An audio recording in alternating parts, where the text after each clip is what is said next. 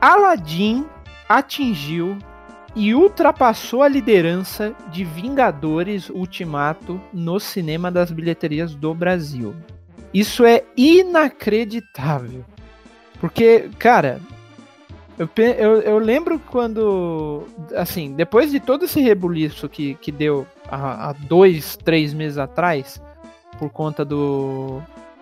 Por conta do filme do Aladdin, eu, eu penso assim: é, ah, legal, vai ser um, um filme que tá todo mundo esperando e tudo mais, mas eu não sabia que o filme iria fazer isso. E eu concordo com você. Também me surpreendeu muito essa notícia, Matheus. E digo mais, cara, se o Aladdin teve esse potencial, né? Eu fico pensando o que, que vai acontecer em julho no Rei Leão. Nossa senhora, aí vai ser. Não tem nem como comparar, né, cara? Tipo, ambos são ótimos filmes, grandes sucessos, mas o Rei Leão tá na frente, né? Não, e assim, frente. o, o Rei Leão, desde 94 ou 95, não lembro, ele é carro-chefe da Disney. Você pode pegar qualquer filme da Disney para representar a Disney. Pode pegar o Mickey, inclusive. Não tem como é, não ser Rei Leão. Quando ah, que filme que é bom do da Disney? Rei Leão. O pessoal já vai falar isso e já vai já, e assim, se ele já passou isso, é, é mais do que provado agora que a Disney é praticamente dona de tudo, né? Que o, ela consegue competir com ela, entendeu? Porque foi o que aconteceu com Vingadores Ultimato, porque afinal, Vingadores, é, a Marvel pertence à Disney, então já é um fator aí. Segundo, é, vai consegue o Aladdin consegue ultrapassar Vingadores Ultimato. Imagina o que, que o, o Rei Leão vai fazer. Então vai ser bem vai ser bem complicado aí brigar.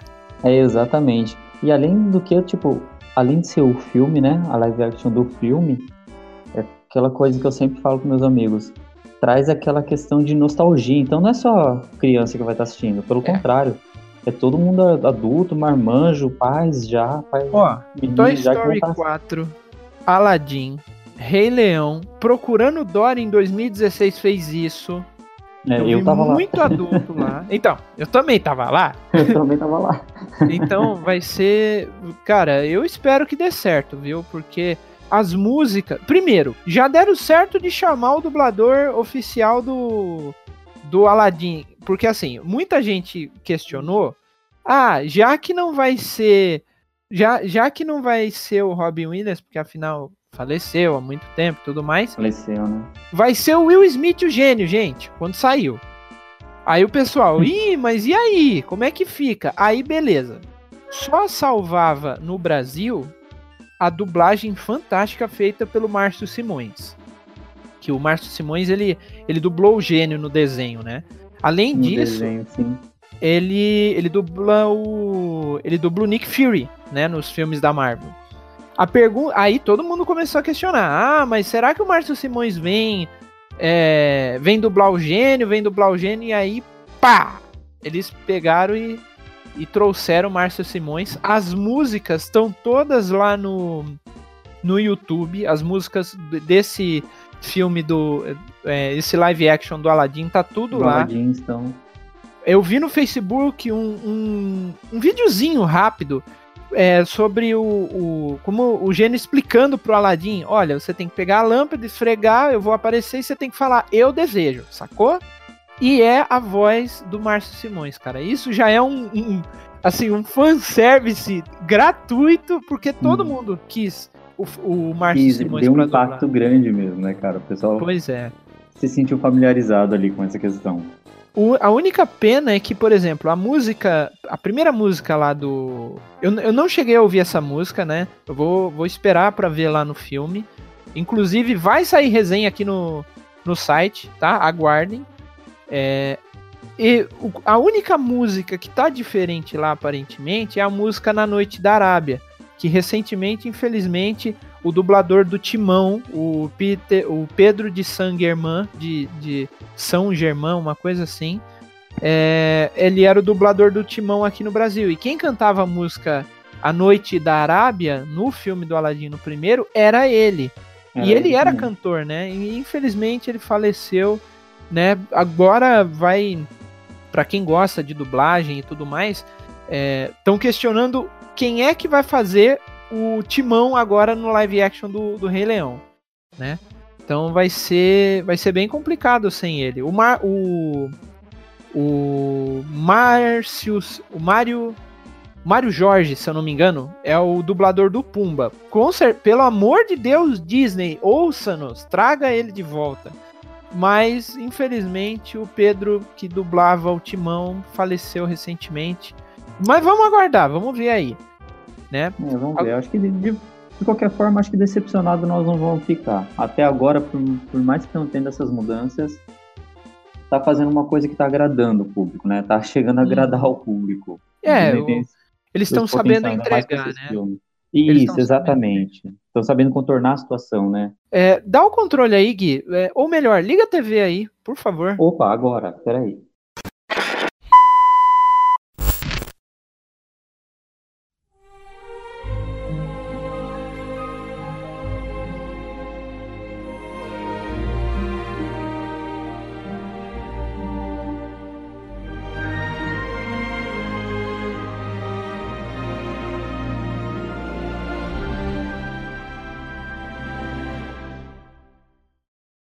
Era uma vez uma linda princesa.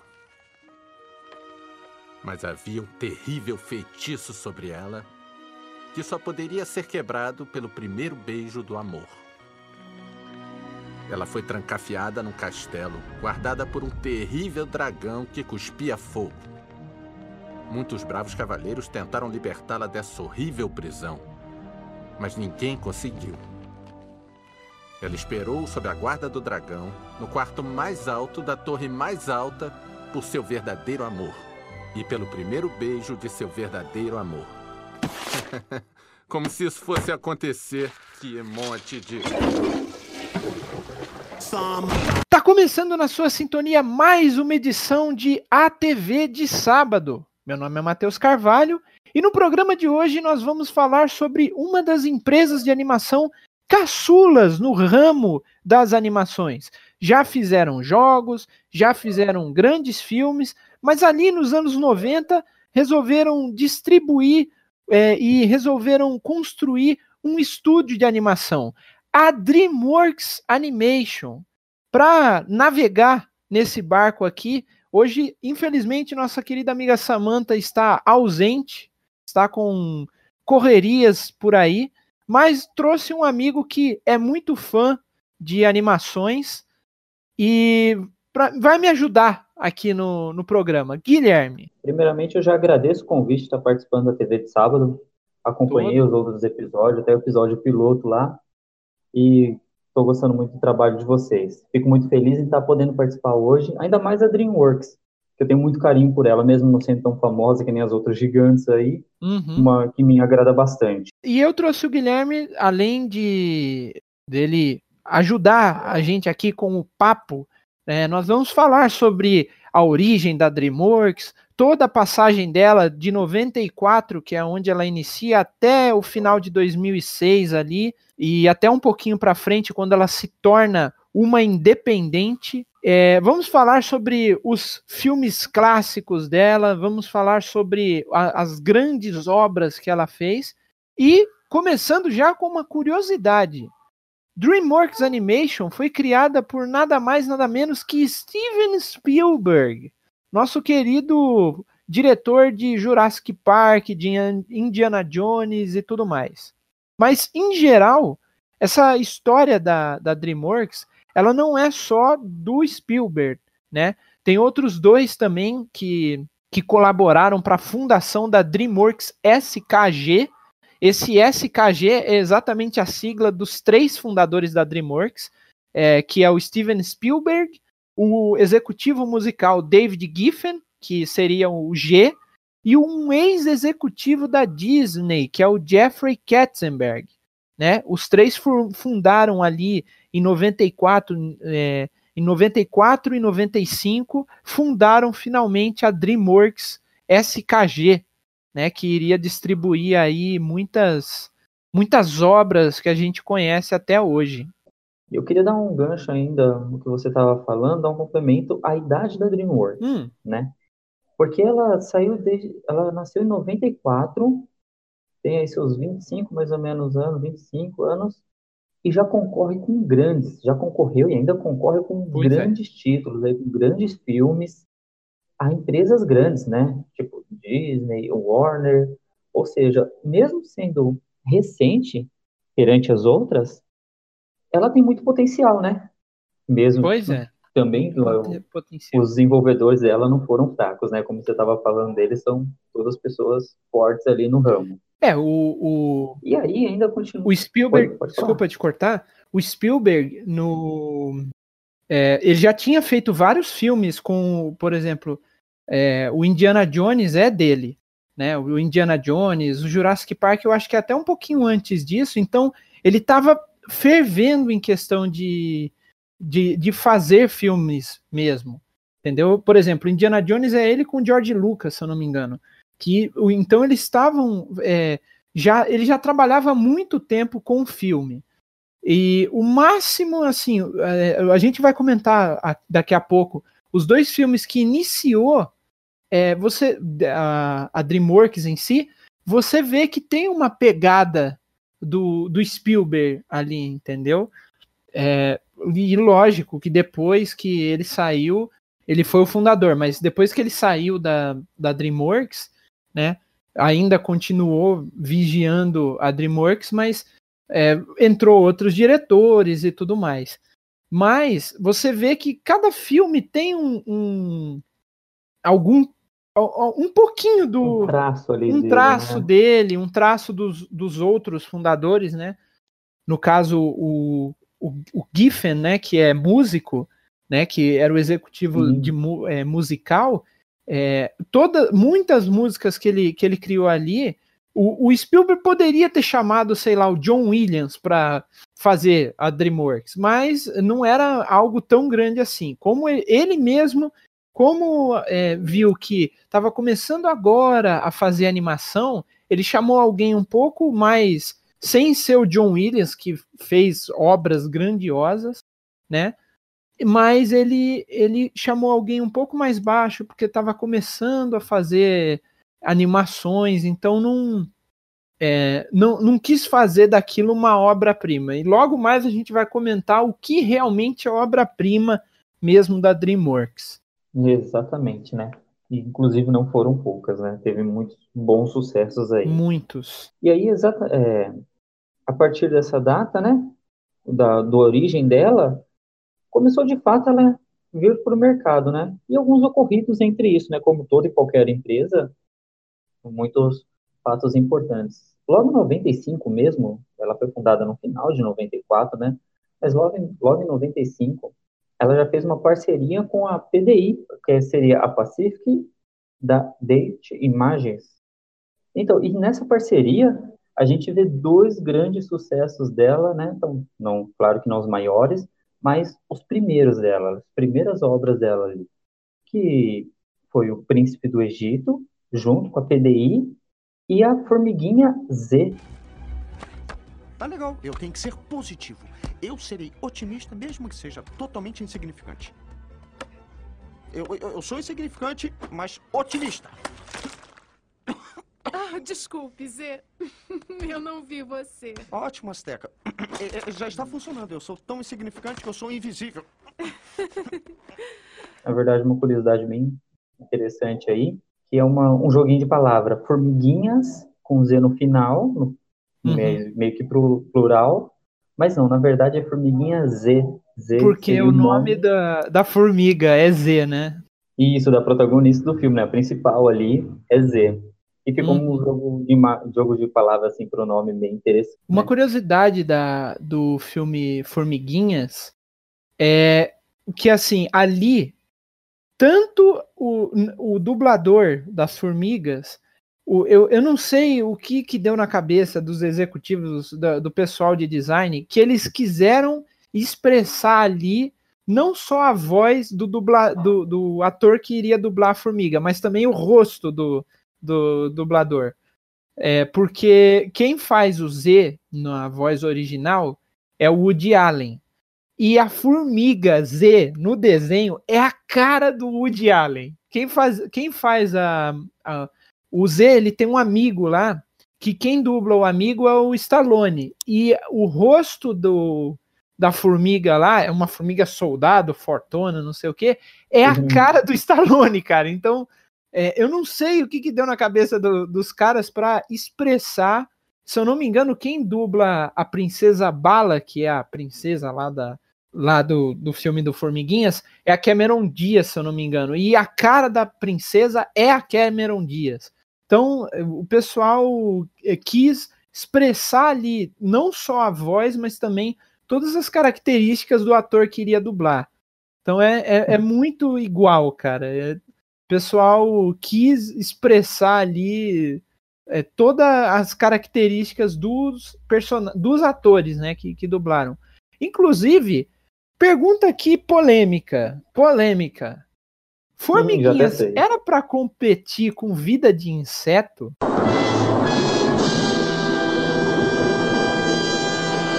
Olha, bem polêmico isso aí. Na verdade, isso aí roda bastante em roda de amigos na internet. Uhum. E para ficar mais polêmico ainda, eu vou falar que eles têm a mesma idade. Eu vou falar que eles nasceram juntos ali Pois é, é o Formiguinhas um é de outro. 98 e o, e o Vida de Inseto também é, né? Também é de 98 entendeu? Não, não sei quem que foi cópia de qual aí, né? A história eu diria que é um tipo tem uns pontos diferentes ali, mas o contexto, poxa, insetos, não, se você pega? O contexto em si, eu até concordo, é, são formigas, mas eu acho que a história é bem diferente, porque o Z ele era uma formiga não, não é diferente coisa nenhuma, porque o, o Flick no filme do Vida de Inseto era uma formiga deslocada. Eu ia falar que o Z era uma formiga deslocada procurando o que eles chamam de insetopia, né? Lá no filme eles o, o Z estava procurando essa tal de insetopia, que era um, um local de paz do, entre todas as raças de insetos e tudo mais. E no caso do Vida de Inseto, se eu não me engano, o Flick é uma formiga deslocada porque ele não age tá, é, normal, normalmente não, como uma formiga, né? Ele é, tem ele as invenções dos outros. Pois é, ele tem as invenções malucas dele lá para cortar. muito dele. Só que assim, é, eu acho que eu, eu acho que o filme do é, aí é a minha opinião, tá, gente? Eu não e são teorias baseadas em achismo, tá?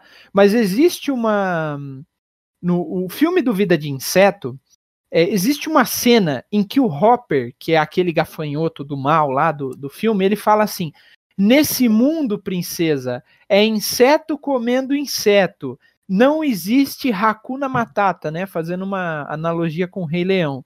Inclusive, nessa época, eu acho que a, a, eu acho que já tinha iniciado. Acho que Toy Story fez isso, mas já tinha iniciado a parceria da Disney com a Pixar. Depois a Disney foi lá e comprou a Pixar né? Mas eles fizeram essa brincadeira porque o Vida de Inseto é um filme da Pixar em, que, em, é, em si. E o, o Hakuna Matata era um, do Rei Leão, um filme da Disney, né? Que, da Disney.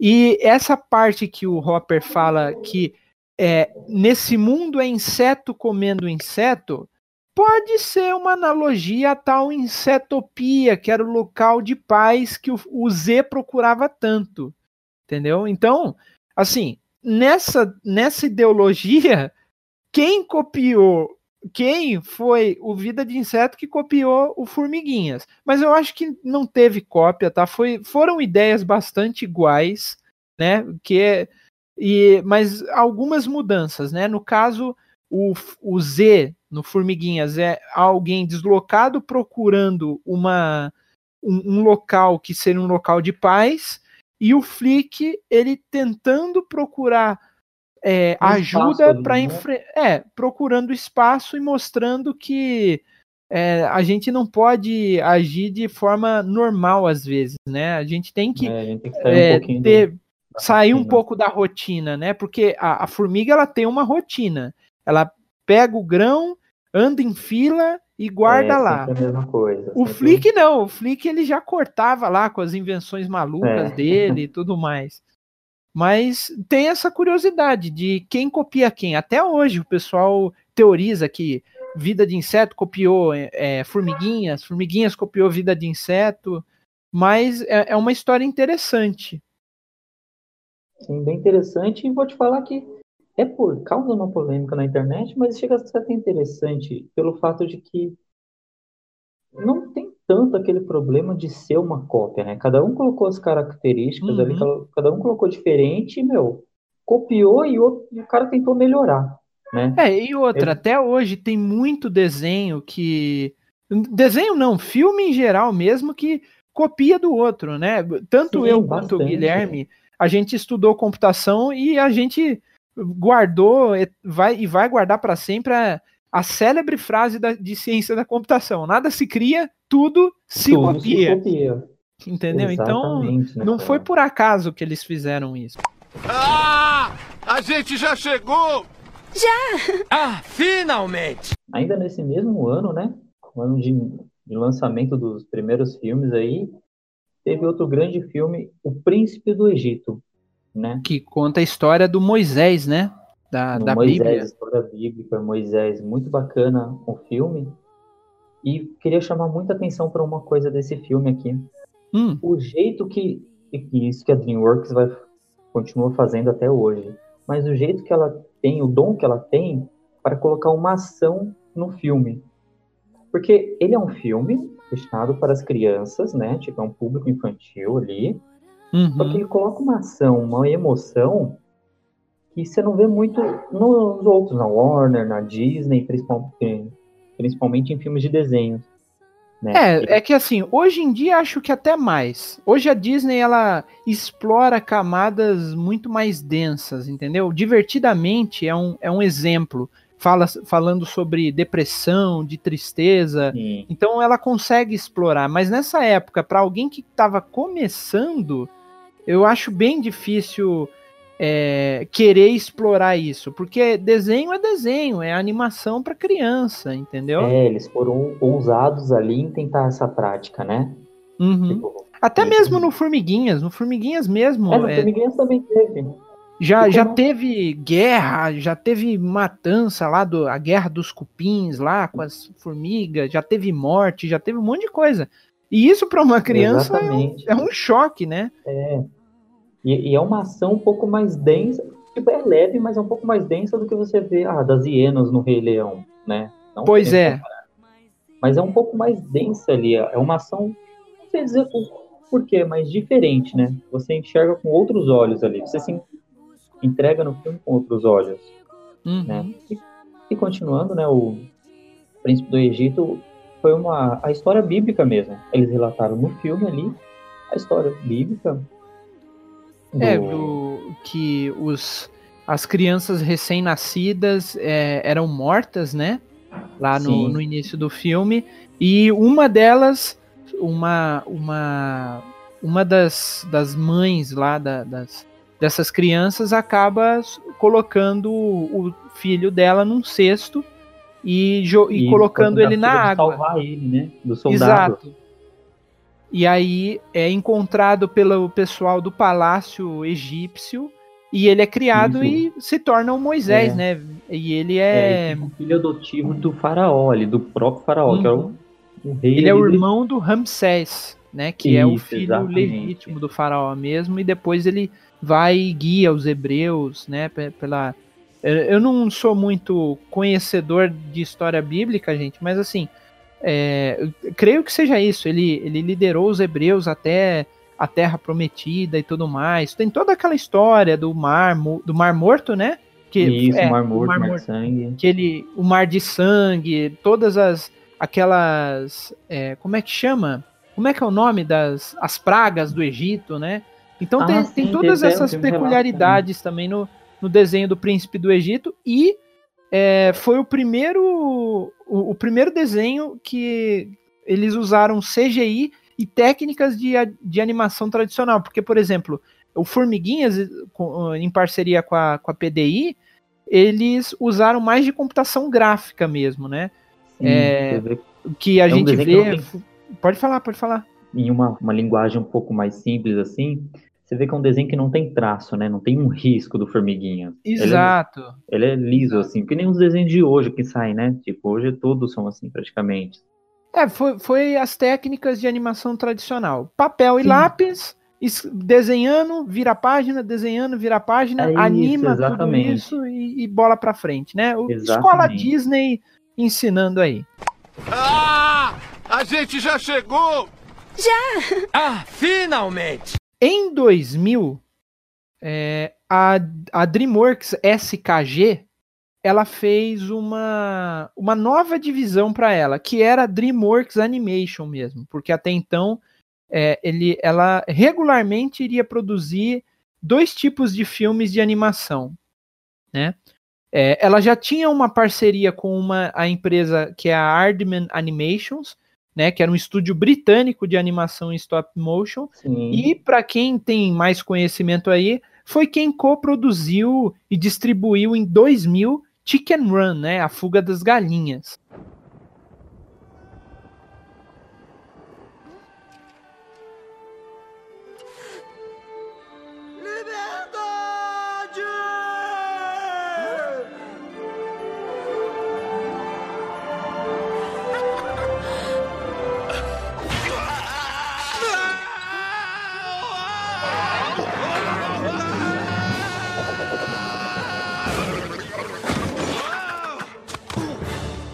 Obrigado, senhoras e senhores. É uma belíssima plateia. E esse filme da Fuga, é, da Fuga das Galinhas, ele começou a ser produzido em 97, né? Então, todo esse, esse porém de, 90, é, de 98, a parceria com a PDI para a produção do Príncipe do Egito e do Formiguinhas, em 97, um ano antes, foi feita a parceria com a Aardman Animations para fazer é, o Chicken Run, o Fuga das Galinhas, né? Que, que era um filme em stop motion que já estava em pré-produção. Mas você pensa assim, hoje em dia o pessoal le leva cerca de um ano e meio, dois para produzir um filme de animação. Com a tecnologia que a gente tem, é rápido, né? É, por exemplo, alguns filmes de stop motion, porque a DreamWorks ela fez muito disso, né? De filmes em stop motion. É, hoje é mais fácil para ela produzir entendeu? Com a tecnologia que tem, até mesmo o uso de computação gráfica e tudo mais. Mas, por exemplo, em 97 foi co começaram a produzir o Fuga das Galinhas. Esse filme ele foi lançado em 2000, ou seja, são três anos aí animando bonequinhos de massinha, porque a, a, a, a Samantha, se estivesse aqui, ela com certeza iria dar uma explicação muito melhor, mas basicamente seria você filmar um milésimo de um bonequinho de massinha. Aí você mexe ele, mais um milésimo filmando. Mexe ele, mais um milésimo. Mexe ele, mais um milésimo. E nisso você cria a animação, ou seja, você não faz uso de computação gráfica, tal qual o Formiguinhas em 98, e você também não faz uso de traços tradicionais de animação, é, a menos que sejam esboços e tudo mais como no Príncipe do Egito, entendeu? É, no caso da, da Aardman Animations, é, na época, eu vi até o documentário do. Lá no, no DVD do Fuga das Galinhas, tem o documentário como eles começaram a produzir, né? O Fuga das Galinhas e o Nick Park, que é o diretor cabeça da, da Aardman Studios, é, ele disse que demorou cerca de 3, 4, 5 meses para a produção de vai, pelo menos 15 minutos a 20 minutos de, de filme. Então, demorou. É, acho que até menos. É, cerca de, sei lá, 10 minutos de filme demorava 3, 4 meses. Porque para você poder é, fazer toda essa, essa movimentação do bonequinho e filma um pouquinho, e para não ficar muito picotado, né, na, na hora de você reproduzir isso no cinema, no, no DVD, na televisão e tudo mais, é, demora muito. Então, foi mais de três anos aí trabalhando, é, sabendo que já estava em pré-produção, então eles depois eles começaram a, a, a, a produzir o, o, bolo mesmo. E de novo, o Fuga das Galinhas ele trouxe os é, atores famosos para dublar os personagens. Por exemplo, é, no caso do, do Formiguinhas, veio o Woody Allen, a Cameron Diaz e o Stallone. E quem dublou o Rocky, que é o, o galo lá, um dos galos lá do, do Fuga das Galinhas, é o Mel Gibson, né? A dublagem original é do Mel Gibson. Então, é, novamente a DreamWorks chamou pessoas já conhecidas, né, atores famosos para poder dublar as animações, né? Que hoje em dia é muito do que dos personagens não tão principais assim é dublado por dubladores em si, né? Não é não é só, não é um, é lógico, não desmerecendo o trabalho de dubladores, mas não é um atorzão famoso, uma atriz famosa e tudo mais. Nesse caso, nessa época, a DreamWorks ela estava a todo vapor mesmo, querendo produzir coisas diferentes. Ali em 97, se eu não me engano, é, já tinha sido produzido pela Disney e pela Pixar, já tinha sido feito é, o Toy Story, acho que o Toy Story, não, Toy Story 2 já é um pouco para frente. É, o, já tinha sido feito o, em computação gráfica o Vida de Inseto, foi feito o Rei Leão também, que usou técnicas de desenho tradicional e computação gráfica. É, então a Disney ela fez várias, vários desenhos ali e a DreamWorks no começo já estava fazendo coisas diferentes, né, como desenhos de massinha, né, com, de, que a gente chama, né, desenhos de massinha, né, animação com massinha, que é, é o stop motion, né. E, mas em geral a DreamWorks ela já tinha uma, já tinha mexido um pouco com com stop motion por conta de Jurassic Park, né? É, os dinossauros lá eram todos assim, então é, não foi estranho para ela. E, e, isso foi até que bom, né? A DreamWorks ela não foi, apesar das teorias sobre formiguinhas e vida de inseto, ela, a DreamWorks ela foi totalmente numa, num caminho diferente da Disney, né?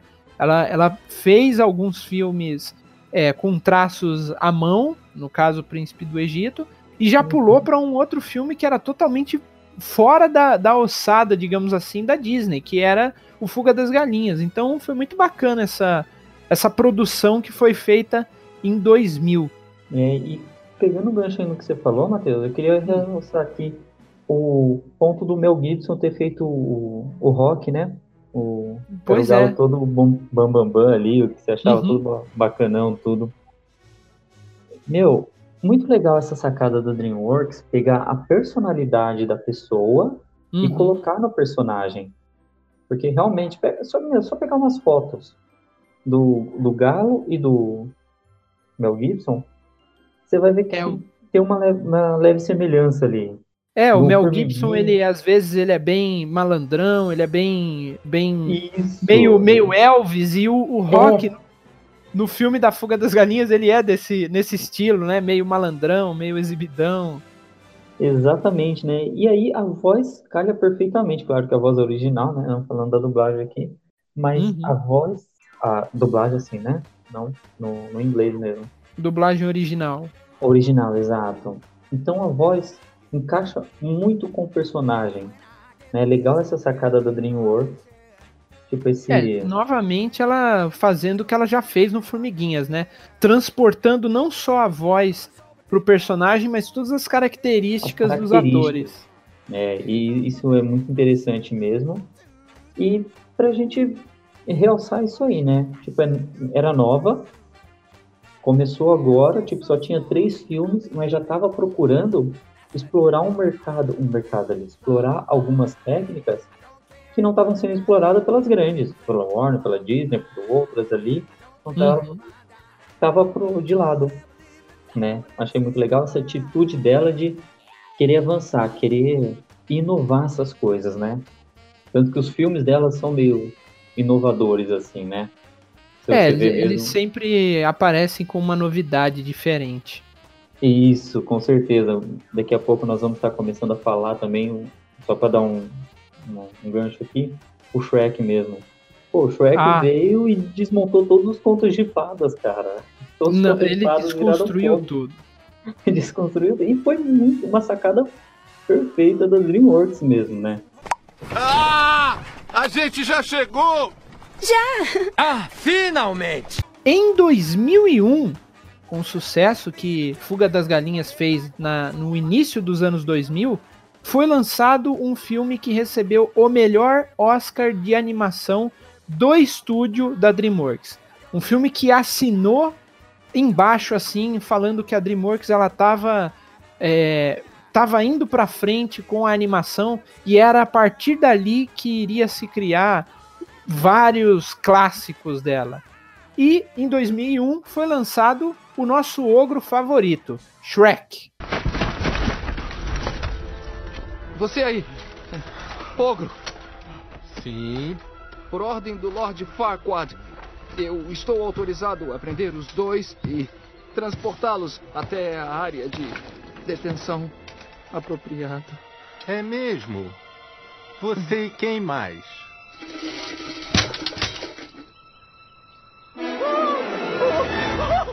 Esse filme ele mudou tudo da DreamWorks. Primeiro que eles começaram a fazer é, computação gráfica, o uso é, massivo de, com- de computação gráfica, né?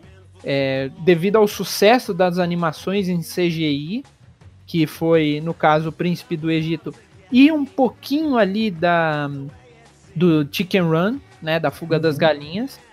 É, o Shrek ele foi feito totalmente em computação gráfica. Eles, assim, eu acho que eles usaram poucos esboços é, a lápis. Porque é lógico, você tem que ter uma.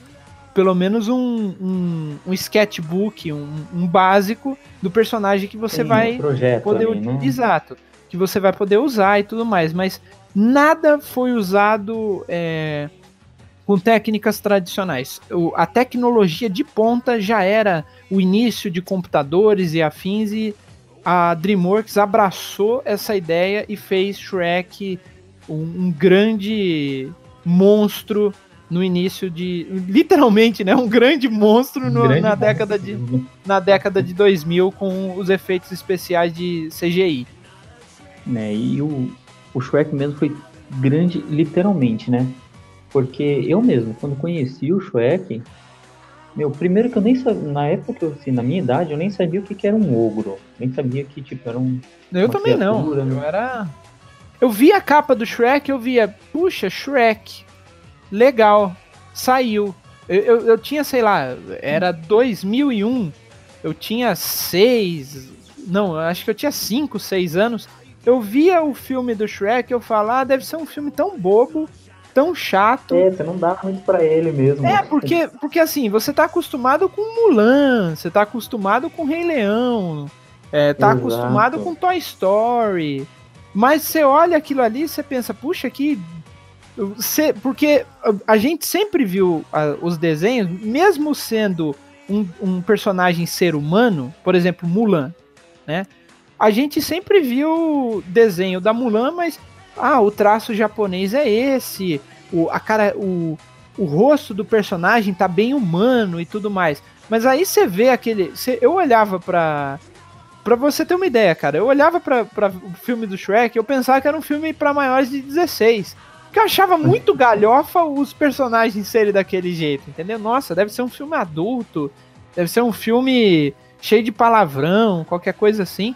Então eu nunca, eh, assim, dei muito atenção pra Shrek. Foi quando, acho que foi, foi quando a minha prima, se eu não me engano, ela, ela me emprestou o, o DVD do Shrek, falou, ah, é engraçado e tudo mais. E os- algumas pessoas sabem, eu adoro história medieval, gosto de, de contos medievais e tudo mais. Escrevo algumas coisas também de, de literatura fantástica e tudo mais. E quando eu assisti o Shrek pela primeira vez e eu vi o dragão, ou melhor, a dragoa, porque não é um dragão dragoa é macho, é uma, é uma fêmea, porque a gente sempre via um dragão como não, é o dragão do mal, é o dragão macho. Mas aí quando você vê que é uma fêmea, você acha Você estranho, né? burro, né? Quando Pois você vê é. ele paquerando o burro ali, você Pois percebe é. que é fêmea. Pois é. É, então, eu, eu não dava muita atenção pro Shrek. Eu pensava que era um filme. É o, o que eu havia dito. Eu pensava que era um filme para adulto, cheio de palavrão, cheio de coisa maliciosa, então eu nem dava atenção para ele. Aí depois que eu assisti com calma e tudo mais, eu vi que é um filme muito legal. É, é um filme divertido, né? Todo mundo da, da família se diverte. Você e... teve essa, essa impressão também, Gui? Tive sim, e duas coisas que eu queria falar que você falou que me lembrou muito. Uma da hum. imagem que o filme passou, olha, eu lembro, cara, uma nostalgia aqui. Não hum. sei se todos vocês que estão ouvindo chegaram a essa época. Eu ia na locadora de fitas, né? Clássico, clássico. Nossa, me amarrava, era o lugar que eu mais gostava. E a locadora era um, era um altar, era um templo, né? É, nossa, massa, assim, né? Ninguém tinha em casa isso. E aí eu vi a caixinha do Shrek, tipo, papum, papum, sabe? Não me chamava atenção. Eu lembro, meu primo sempre deixava, ah, escolhe um de sexta-feira aí.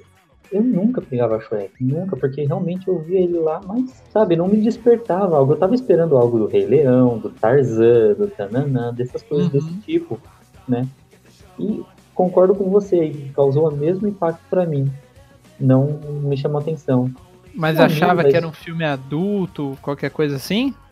Não, vou te falar, cara, que pra ser sincero, eu meio que ignorava ele. É. Sabe, sabe aqueles filmes que você ignora já pela capa? Sei, sei. Não, você não te chama atenção. É, gr grande erro, né? Depois eu percebi não que é um Disney, erro. Não é Disney, tira pro é, lado. Bom, é bom preconceito, é isso mesmo, cara. é bom preconceito.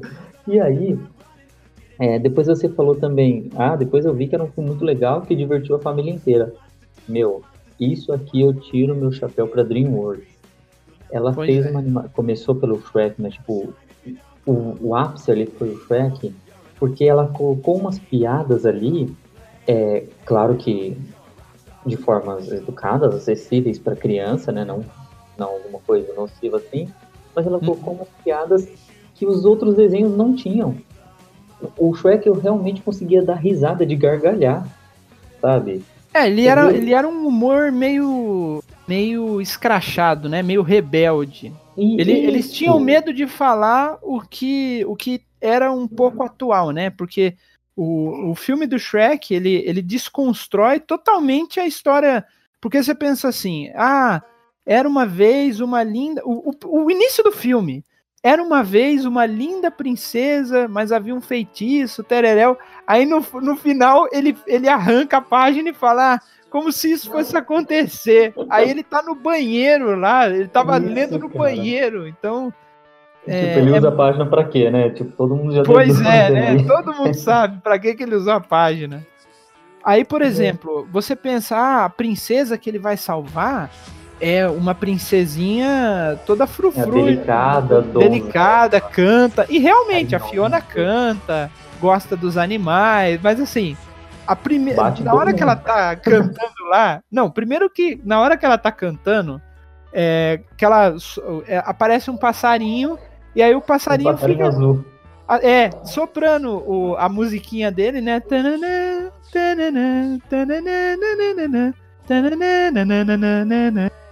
Aí beleza. Lá no final da música, ela solta um agudo que o pássaro incha e explode e fica sobrando só as patinhas dele saindo fumaça. Além disso, pra frente.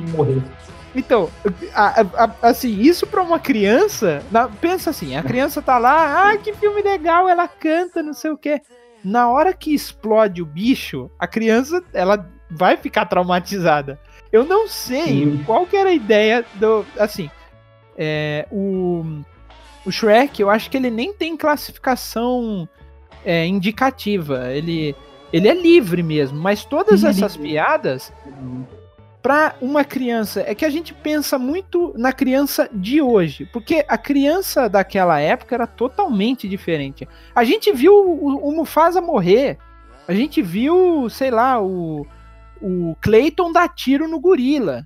Entendeu? No gorila. É, nossa, é uma cena triste, né? No filme do Tarzan é uma cena muito então, Quando o então- braço dele vai caindo assim, câmera lenta, é triste. Eu lembro até hoje. Pois é. E, e aí, é, no filme do Shrek, as piadas eram um pouco escrachadas e mesmo assim o pessoal é, curtia, era criança que curtia. acredito que se a gente mostrasse, isolasse as crianças hoje, que nem a gente era isolado naquela época, não tinha internet, não tinha nada, e mostrasse é, um filme assim, a criança ia morrer de medo do filme, entendeu? Outra cena também que mostra que é uma desconstrução da, da história do conto de fadas é que tem uma cena lá que aparece o Robin Hood francês, porque o Robin Hood ele é escrito por britânicos, né? Ele é escrito por um inglês. E aí aparece lá o Robin Hood. E aí a princesa, o, o Shrek, ele quer defender a princesa. E aí o coisa vai lá, vai, ah não, eu vou matar o ogro, eu vou matar o ogro por você, princesa. E a princesa desce a porrada em todos os capangas do, do Robin Hood, inclusive nele. Né? Ele é o primeiro, na verdade, a tomar a porrada. Então, é uma desconstrução inacreditável o filme do Shrek. Porque, em teoria, era para ser uma princesa que, ah, me solte, seu brutamontes, não sei o que, e ela enfia porrada em todo mundo. E, e o, o, o, Shrek, ele questiona, né? Como é que você fez isso? Porque provavelmente ele só entende da princesa toda frufru, toda delicada, a princesa, a donzela indefesa, né? Tudo isso. Então, o Shrek, ele é uma, uma, uma animação da DreamWorks característica, bem, bem marcante, é, por, por conta disso mesmo. Né? Ele desconstrói todo mundo medieval, todo o, não o mundo medieval, porque o mundo medieval, né, comparado aos contos de fada, é outra coisa, era totalmente assustador. Mas ele desconstrói os contos de fada, de fada né? né? Que é o feliz para sempre né? Então, ele, ele destrói isso. Todo o conceito de, de conto de fada bonito. durante anos ali nas histórias. Pois é, é ele desconstrói ali no, no filme do Shrek. Então é, é muito legal. E, exatamente, né, cara? E eu acho mais uma grande sacada da DreamWorks, né? Porque ela veio para quebrar mais um dos paradigmas, né? Pois é. Começou ali primeiro com os personagens, depois com o stop motion, agora no filme Shrek, tipo, cada filme dela tem uma característica que está fugindo da rotina. Né? Uhum. Eu acho que isso que fez ela crescer tanto, né? Por isso que ela foi tão bem aceita. Ela apresentava algo diferente. Ah! A gente já chegou! Já! Ah, finalmente! Em 2004, foi, acho que foi um, uma, um ano cabalístico para a DreamWorks, que ela nunca fez tanta animação é, assim de uma vez. Ela fez uma parceria aqui e ali, fez os dois filmes em 98, né? Mas é, em 2004 parece que foi o ápice dela. Primeiro que ela fez a continuação de um filme, que foi Shrek 2, que explorou é, toda a parte de é, to, toda a parte não só do que o Shrek se tornou no primeiro, porque é, um spoiler aqui, se você não assistiu o primeiro filme do Shrek, gente, por favor, corra e, e assista, porque vale muito a pena. Necessário, gente. Necessário. O filme é de 2001, gente. Por favor, ganhou Oscar, já envelheceu, já tá acabando já a série do filme do Shrek. Então, por favor. E no Shrek 2, eles é, no fim do, do Shrek 1, o, a Fiona e o Shrek se casam, né? Porque a Fiona escondia a maldição e ela virava uma ogra, né? E aí, com o beijo do amor verdadeiro, ela iria assumir a verdadeira forma dela. E a verdadeira forma dela não foi a humana, foi a ogra, né? Porque ah, ela beijou o Shrek. E no Shrek 2, eles exploram uma coisa que até então não foi explorada, porque você sabe que o Shrek vive num pântano que foi invadido por criaturas, a mando de um de um um uhum. lord, né, de um é, lord que lord queria se tornar rei, se casando com a Fiona, teve todo aquele rebuliço no primeiro filme. Mas e a Fiona? Qual que é a história dela? Porque a gente sabe que é uma princesa, né? porque a gente sabe que é uma princesa que tá lá no alto da torre esperando um dia ser salva. Acabou. Só que no segundo filme, no início do segundo filme, aparece o príncipe encantado, né? Que é um é o sujeito que teoricamente iria realizar o felizes para sempre desse conto de fada que era para ser desenvolvido, mas o Shrek foi lá e quebrou esse conto de fada, né? Quando primeiro a cena icônica, quando, quando ele chega lá no castelo, ele tá lá o príncipe, né? tá contando a história de que uma uma é, uma princesa é, foi jogada uma maldição nela e ela tá esperando no alto de uma torre um príncipe encantado para para chegar lá para salvar ela e aí ele, ele iria até o quarto da torre mais alta, né? E iria lá puxar as cortinas e encontrar e pá, lobo. Aí ele questiona, né? Você é a princesa Fiona? Não. Ah, que bom. E onde ela tá? Ela tá em lua de mel. Com quem? Com e quem? aí é por conta do, do, do Shrek, né? Que ela casou com o Shrek. E no final dessa introdução, começa a história em si da Fiona. Porque o primeiro filme ele conta a história do Shrek, que era um ogro que vivia no pântano, que ninguém gostava dele, e uma princesa junto com ele soube amar.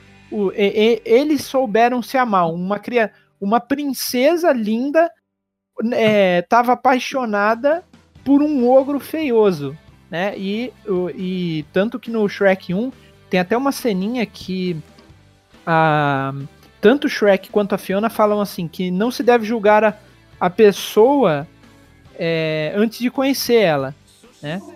E, e o Shrek tinha esse problema. No segundo filme já é a questão, a história da Fiona, porque eles estão lá na casa no pântano, tranquilos. De repente chega uma turma real e fala: Ô Uns Fiona, é o lá." seguinte, uns engomadinhos lá. Fiona, é, o rei e a rainha de tão tão distante tá chamando vocês dois. Ou seja, sua mãe e seu pai. Por- e aí é que você lembra, né? A, a, a Fiona ela é, uma, é uma princesa, então ela tem pai e mãe. E os pais dela? Estão vivos, estão mortos? E aí no Shrek 2, o Shrek tem que conhecer o sogrão e a sogra lá, que são humanos, né? Mas, e, e eles notam que a Fiona não encontrou o príncipe encantado. O, o rei Harold, né, que é o pai da Fiona, fez um acordo falando: não, a, o, o príncipe encantado que vai encontrar minha filha, eles vão ser felizes para sempre. E show de bola, legal. Só que tem toda uma armação, tem uma mega novela no segundo filme. O, o Shrek mesmo, ele não tem, não acha uma boa ideia conhecer a família da Fiona, porque eles são humanos, trancaram ela numa torre e o marido dela é um ogro, ou seja, o que a humanidade mais odeia no, no universo ali, que são ogros, né? Então, é, o Shrek 2 ele foi é, ele foi bem caracterizado também, ele marcou bastante. Não ganhou Oscar que nem a, a primeira nem o primeiro. primeiro filme, mas teve a sua, par, a, a sua parcela ali de colaboração para a história do Shrek. E além disso, no, ainda no filme do. Ainda no filme não. É, além do filme do Shrek 2, é, foi lançado no mesmo ano mais um filme que, voltando às origens da DreamWorks, caracterizar não só a voz, mas o personagem é, em si com relação ao ator que dubla ele, foi feito o Espanta Tubarões, o Shark. Tale. Ai, o que foi isso? Ô, ô, grandão, o que que tá pegando? Ele pode estar por aqui. Quem? O matador de tubarões. Ah, não tem nem matador de tubarões aqui. Ah, tem sim. Não, não tem não. Pode confiar em mim. Esse se controla, cara. Não viaja na maionalga. Ah, eu, eu, eu. Tu que tá pirado, ô grandão. Ah, tem razão. Esse filme, ele foi é, exatamente o que foi feito no lá no Formiguinhas. Porque quem dubla o, o Oscar, que é o, o nome lá do, do peixe principal O lá, principal do peixe. é o Will Smith. E o Oscar é a cara do Will Smith. Quem dubla uma das, das peixinhas lá, que acaba virando uma namorada dele, só que é uma, pe, uma, peixe, uma peixe, uma peixe, acho que tá certo. Uma peixe. Em vez- Tá no- Uma peixe. Quero desenhos de uma peixe, por favor. É, quem dubla lá uma, um dos peixes lá é a hum, Angelina Jolie. E a, e a caracterização da personagem é exatamente a Angelina Jolie. Esse filme ele Os também tem um. lados, tudo, cara. Oi? Não, desculpa te cortar, mas eu tava lembrando dela aqui. Os lábios, a personalidade. é Pois é. É, é Angelina Jolie pura. E ali é um festival de, de gente famosa.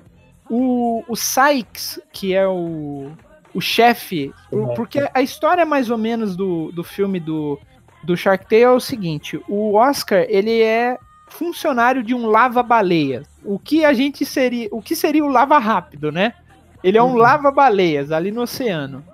E no, no caso o o Oscar, ele é um cara meio pobrão, assim, né?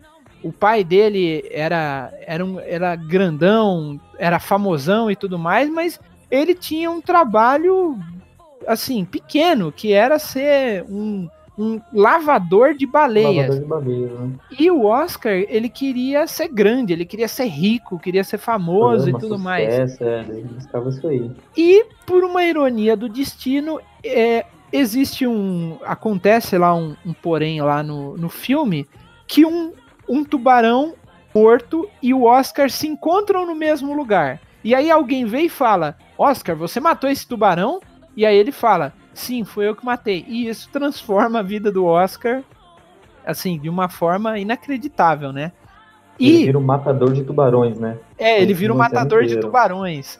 E isso aguça muito a, o falatório dele ser um matador de tubarões chega nos ouvidos do Dom Lino. Essa essa parte dos tubarões no Espanta Tubarões é, é assim, é um festival mesmo de de, de de máfia mesmo. Porque os tubarões, eles trabalham como se fosse uma máfia. E aí, quem a gente chama pra trabalhar com a máfia? O Al Pacino dubla um dos tubarões, se eu não me engano. O Robert De Niro dubla outro. E o Scorsese, o diretor de vários filmes de máfia, dubla o Sykes, que é um, um do. é, Eu acho que ele é o chefe do Oscar no Lava Baleias.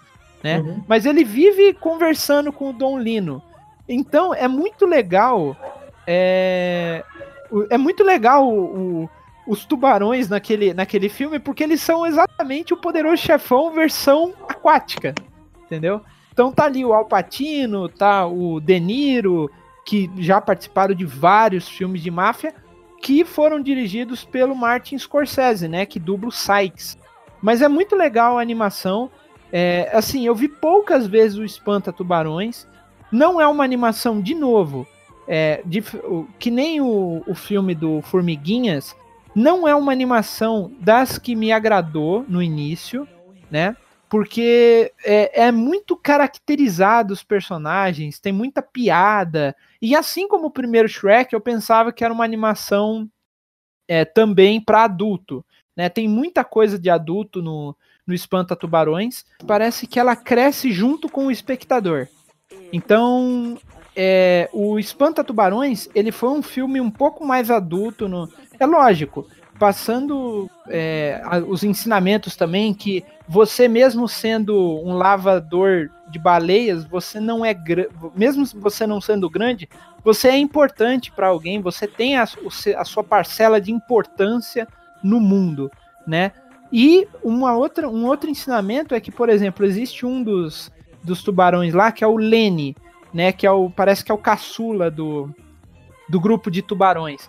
E ele não quer ser que nem um tubarão que devora peixes e tudo mais. Ele é um Não é que esse vegetariano. amigo dos peixes. É, ele quer ser amigo dos peixes, Isso. ele se veste de golfinho, entendeu? Então, é, é, é como se fosse o adolescente é, querendo se identificar com o grupo e o pai falando: não, você não pode se identificar com esse grupo. Por exemplo, é, É, o- a gente pode falar vários grupos aqui, os emos, os grunges, é, os punks, né? Todos essa, esse, esses grupos que dos anos 90 para cá teve forte influência e o, e, e o adolescente, e até alguns adultos também, pré-adolescentes, adultos, semi-adultos e, e adolescentes, eles querem fazer parte desse grupo, né? E o Lenny é exatamente a, a, a identificação desse pessoal que quer ser diferente. Ele não quer ser um mafioso que nem o pai. Ele não quer ser um carnívoro, ele quer ser vegetariano, ele quer ser, o, o, ele quer ser amigo de um peixe, ele quer trabalhar num lava-baleias, ele quer se vestir diferente, entendeu? Então tem todas essas, essas lições no filme do, do Espanta Tubarões que é muito bacana. É, aliás, eu ainda falo que isso aí é uma coisa que eu sempre falo para todo mundo. Eu acho muito interessante esse mar de lições que os, que filmes de animações têm, todos eles, todas as empresas, eles carregam muito ensinamento que às vezes as pessoas subestimam. Ah, filme de criança, filme de criança, filme de Não é, cara. Pois é. carrega muitos ensinamentos valiosos, muitas coisas interessantes ali que você consegue hum. aplicar na sua vida. Isso eu acho muito interessante, principalmente aplicado pra, diretamente para as crianças.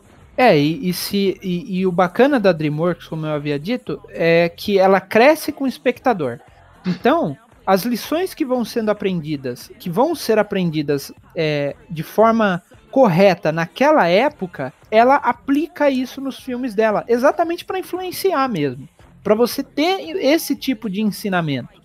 Por exemplo, no caso do é, é, é, que assim, no início não foi tanto assim, né?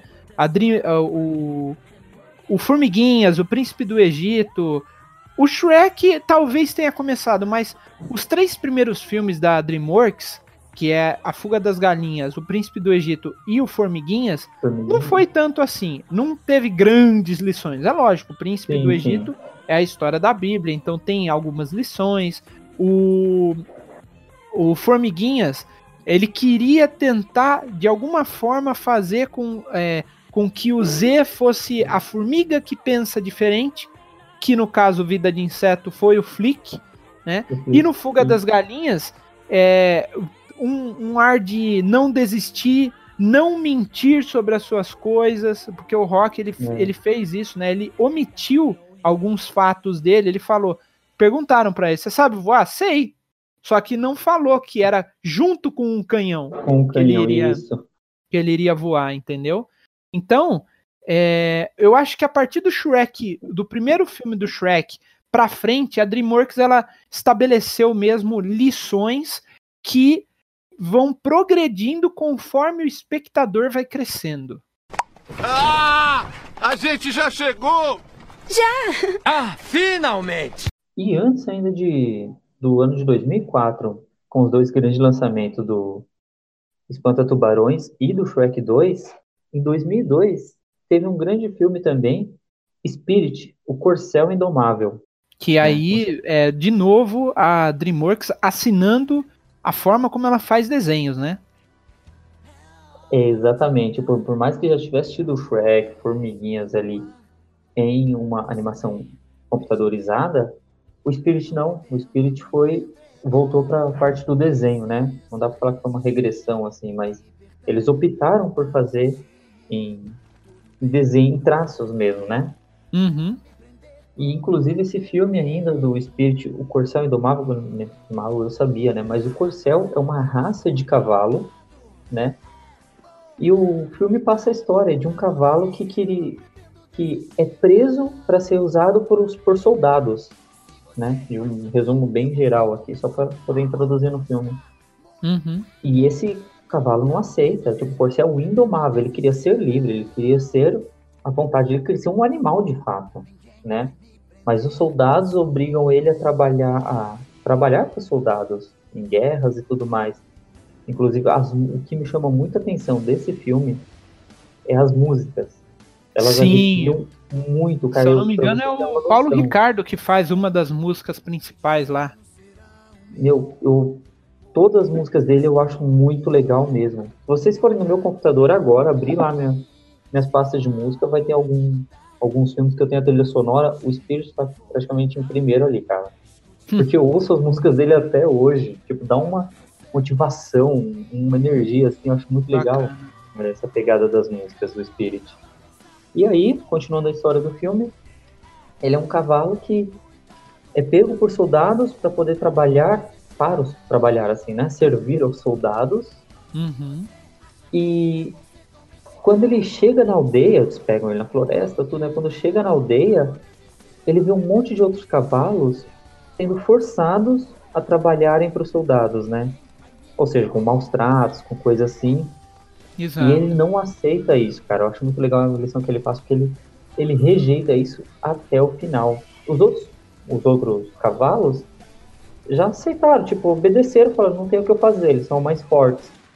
E o Spirit não, o Spirit começa a causar uma leve rebelião ali, ao longo do filme entre os cavalos, justamente negando a, essa punição, né? Não, é- não é bem uma Isso, punição, mas não- essa autoridade. esse, esse controle sobre ele, né? Exato, exato. E aí o filme ele carrega isso nas músicas. O Spirit, só para uma observação aqui, ele não fala no filme, tá? Achei uma outra sacada legal, é um filme de animais que o animal não fala.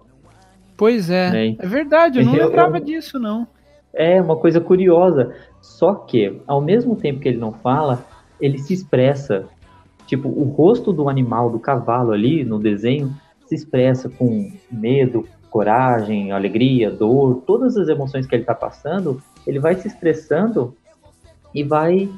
Você consegue entender o, o contexto inteiro do filme, tá? Mesmo eles não falando. Quem fala são os humanos ali. Por mais que o espírito seja o principal, quem fala são só os humanos.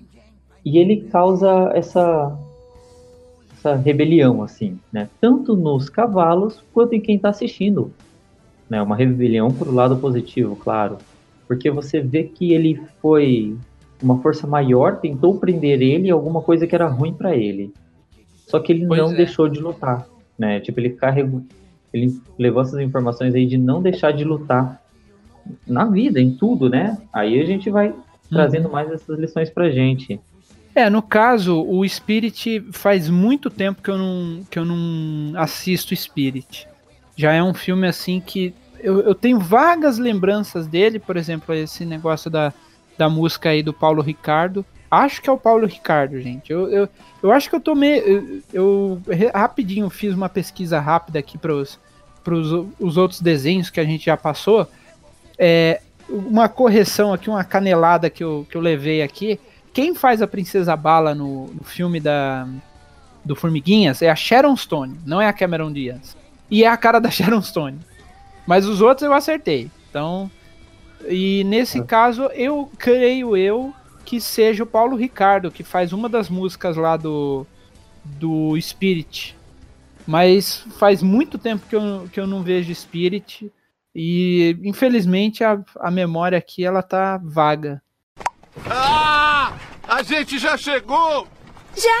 Ah, finalmente! Em 2003, antes desse sucesso de Espanta Tubarões e Shrek 2 também, foi feito o Simba, a Lenda dos Sete Mares, né, contando de novo, assinando embaixo a forma como a DreamWorks trabalha, eh, que foi assim como no Príncipe do Egito, eh, usou de técnicas de, de animação tradicionais junto com CGI, porém é, o Príncipe do Egito, como estava no começo, não foi tanto assim o prejuízo com o Príncipe do Egito, mas Simba, a Lenda dos Sete Mares, ela teve um orçamento, ela deu apenas 80,7 milhões para DreamWorks. Ele é considerado um dos filmes que menos é, deu lucro para DreamWorks. Então foi um filme assim que, apesar do. E, e- e o time de voz dele tava a Catherine Zeta Jones, a Michelle Pfeiffer, que fazia. Que a história do Simba é o seguinte: o Simba ele é um pirata e ele. A Ares, é, que é a deusa do caos, é, se encontra porque ela tá afim de destruir o mundo, mas parece que tem que encontrar um livro conhecido como Livro da Paz, né? E o, o Simba, ele, ele quer. Ele vai em busca desse livro antes que. é, E assim, se ele, ele tem que trazer de volta o livro, senão ele vai perder a cabeça, ele morre, né? Mas esse filme, apesar da temática ser muito boa, que é a temática de pirata, vindo do Simba, né? Que é um dos contos da literatura muito bacanas, né? É, o, não foi um filme que, é, assim, vingou apesar do time de voz do time de voz ser o Brad Pitt como o Simba, a Catherine Zeta-Jones, creio eu, como a, a a personagem principal lá que acaba virando a, o parzinho romântico, né? Da, do, a Marina e a Michelle Pfeiffer sendo a Ares.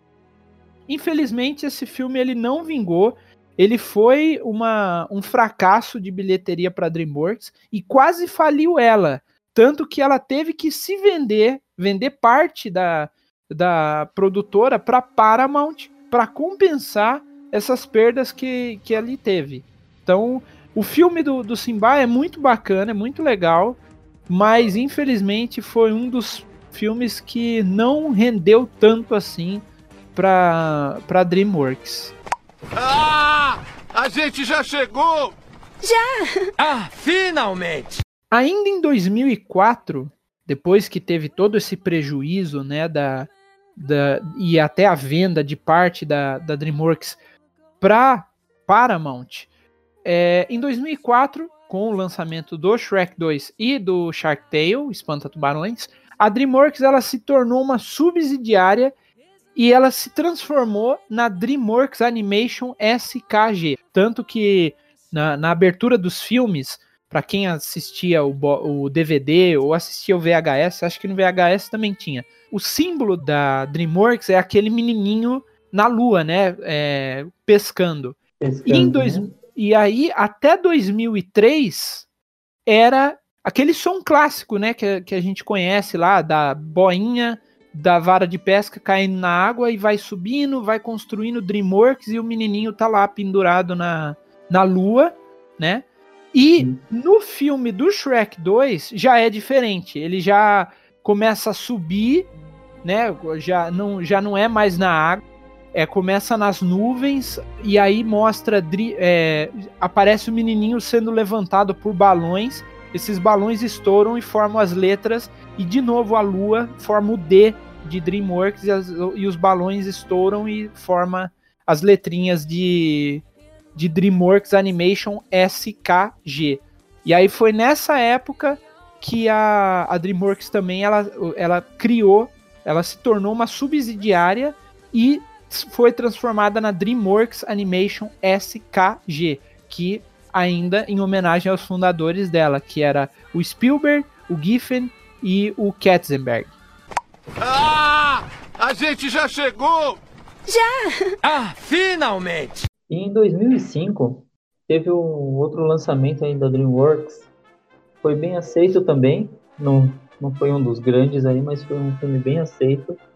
Porque ele relembrou muito a Fuga das Galinhas, né? Que é o Wallace Gromit, uhum. a Batalha dos a Vegetais. Batalha dos Vegetais. Muito bom, inclusive. Relembrou muito a Fuga das Galinhas, né? Alguns até pensaram que era continuação, coisa assim, mas uhum é uma outra é, história. Se eu não me engano, se eu não hum. me engano, o Wallace Gromit, ele era até uma um era, era, eu acho que era um curta-metragem antigo que a Aardman fazia. E aí, em parceria com a DreamWorks, eles montaram o Wallace Gromit a Batalha dos Vegetais.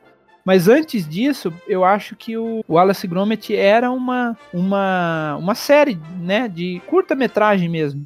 Foi interessante isso aí, nem eu sabia, porque até porque eu demorei um pouquinho para assistir esse filme. Quando lançou, acabei me interessando, porque eu, depois que me falaram que não era continuação, tava pegando fuga das galinhas ali, né? Mas depois que não era continuação.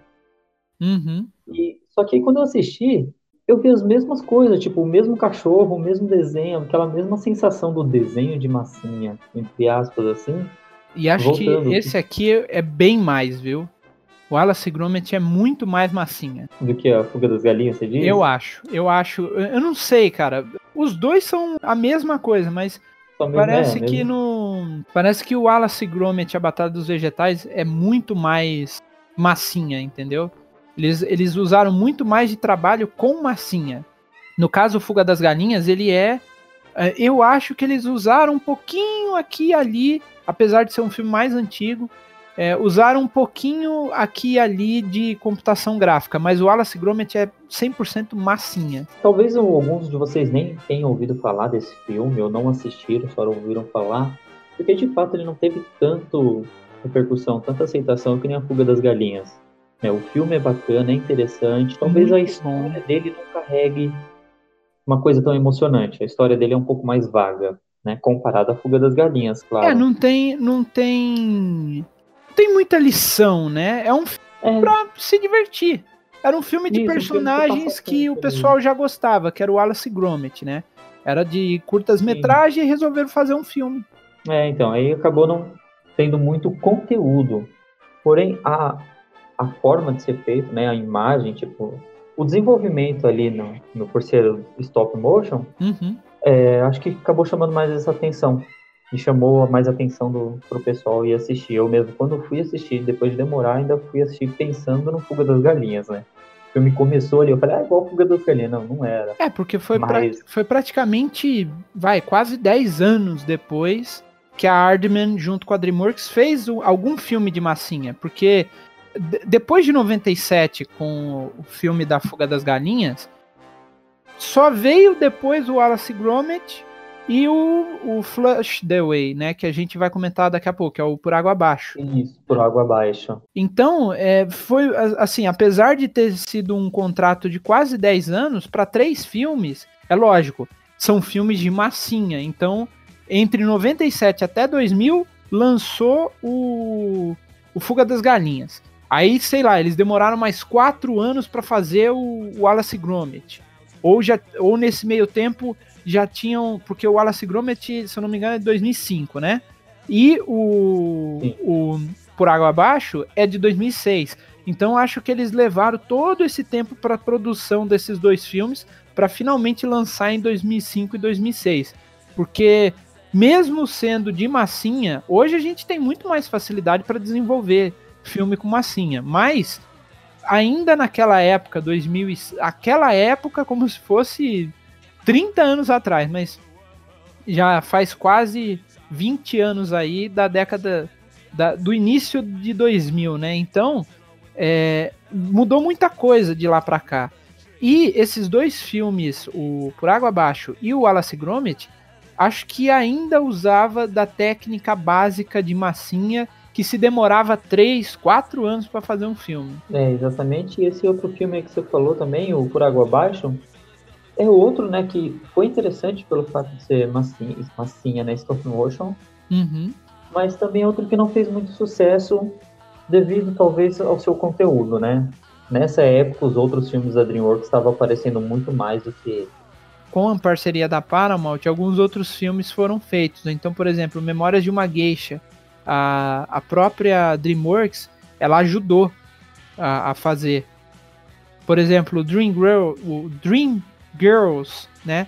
Foi mais um filme que, que foi feito também é, junto com a Paramount. É, então, a DreamWorks ela se deslocou um pouco e focou mais em filmes. Ela parou de fazer muito filme de animação, né? Ali por volta de 2005, ela, ela mudou um pouco o, a visão Um pouco, dela, né? né? Então, é, assim, só foi ter filme é, mesmo, assim, um a cada três anos, digamos assim, só foi ter um filme definitivo em 2005, quando saiu o Madagascar, que foi um filmaço também, né? Foi Ali- ali, né? ali foi mais um filme que, assim como Shrek 1, definiu a definiu a DreamWorks, além da, da trilha sonora do Hans Zimmer, né? O Hans Zimmer estava ajudando Sim. o pessoal nessa época. É, então foi, foi também um filme poderoso para DreamWorks ali em 2005. E aí, a partir disso, ela parou de fazer filmes de massinha, né? Em 2006, quando o Por Água Abaixo é, foi lançado, foi o último filme antes de ter acabado o contrato de parceria com a, com a Aardman, né? Harlem Studios, né? E, começou lá em 97, né? Então, tipo, quase 10 anos aí. pois é, tinha começado em 97, foi feito três filmes e acabou, né? É, e aí, ah, creio eu, aí eu não pesquisei muito, mas existe um filme recente chamado Piratas Pirados, que é um filme de massinha também. Não é dos que me agradou, viu?